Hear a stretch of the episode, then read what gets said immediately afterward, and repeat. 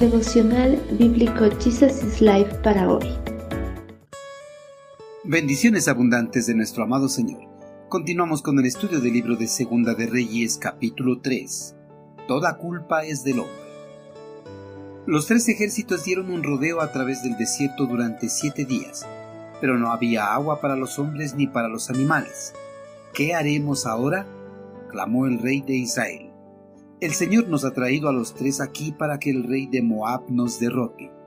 Pero el rey de Josafat de Judá preguntó, ¿acaso no hay ningún profeta del Señor con nosotros? Si es así, podemos preguntarle al Señor por medio de él qué debemos hacer. Uno de los oficiales del rey Joram respondió, Eliseo, hijo de Safat, está entre nosotros. Sí, el Señor habla por medio de él, dijo Josafat. Bajo el reinado de Acab, Moab había estado bajo el control de Israel durante algún tiempo, debido al gran liderazgo militar del monarca israelí. Pero muerto Acab, Mesa, el rey moabita, decidió que había llegado el tiempo inmejorable para rebelarse y dejar de tributar a Israel. Ante la rebelión del monarca moabita, el rey Ocosías no había tomado medidas para frenar la rebelión de Moab. Sin embargo, cuando su hermano Joram llegó al poder, quiso retomar el control sobre Moab y así seguir percibiendo los tributos importantes para su reino. Para retomar el control de Moab, Joram unió fuerzas con Josafat, rey de Judá, y fue a pelear con los moabitas.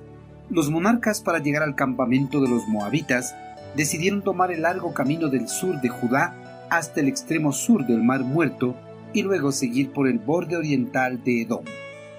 Así no tendrían que enfrentarse con las profundas gargantas y cañones, tales como el valle de Seret, cerca de la costa oriental del Mar Muerto. Al pasar por el territorio edomita, no tuvieron dificultad ya que en aquellos días Edom era un reino vasallo del reino del sur. Por eso, el ejército edomita se les unió en la batalla en contra de Moab. Siete días de rodear por el desierto, en el borde oriental de Edom, la coalición israelí se quedó sin agua para calmar la sed del ejército y de los animales. Los monarcas habían contado con fuente de agua cerca de los límites territoriales del sur de Edom, pero cuando llegaron vieron que las fuentes estaban completamente secas.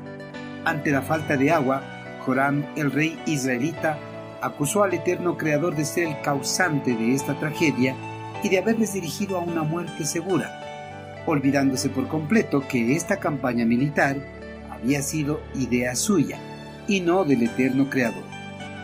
En contraste a Joram, Josafat, el monarca de Judá, creía en el Señor de todo corazón.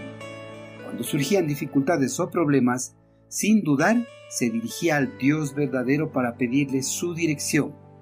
Por eso, en medio de este impasse, Josafat preguntó si existía entre ellos un verdadero profeta de Dios a quien consultarle lo que debían de hacer para salir del embrollo en el cual se encontraban. Uno de los comandantes le dijo que entre ellos estaba Eliseo, un profeta que había estado bajo la tutela de Elías. Josafat sabía que Eliseo era un hombre de Dios, así es que los tres reyes fueron de inmediato a pedir su dirección. Queridos hermanos, Joram no creía en Dios pero cuando surgió dificultades en su campaña en contra de Moab, le echó la culpa de ser el causante de esta desgracia. Al igual que Joram, gran parte de la población mundial no creen en la existencia de un único Dios verdadero. Por eso viven en conformidad a los deseos perversos de sus corazones. Pero a pesar de no creer en Dios, las personas cuando ven el incremento de la maldad, la violencia, la enfermedad, la desigualdad social y los desastres naturales en el planeta echan la culpa a Dios de todos esos males. Hermanos, Joram planificó su campaña en contra de Moab sin consultar a Dios. Pero cuando surgieron las dificultades se olvidó de eso y le culpó. Al igual que Joram, muchos cristianos planifican e inician proyectos sin primero consultar a Dios. Pero cuando surgen los primeros inconvenientes, en ese momento se acuerdan de que existe Dios y le claman por ayuda. Para no encontrarnos en un dilema similar, nosotros, antes de emprender algo nuevo, siempre debemos pedir primero la dirección de nuestro amado Creador.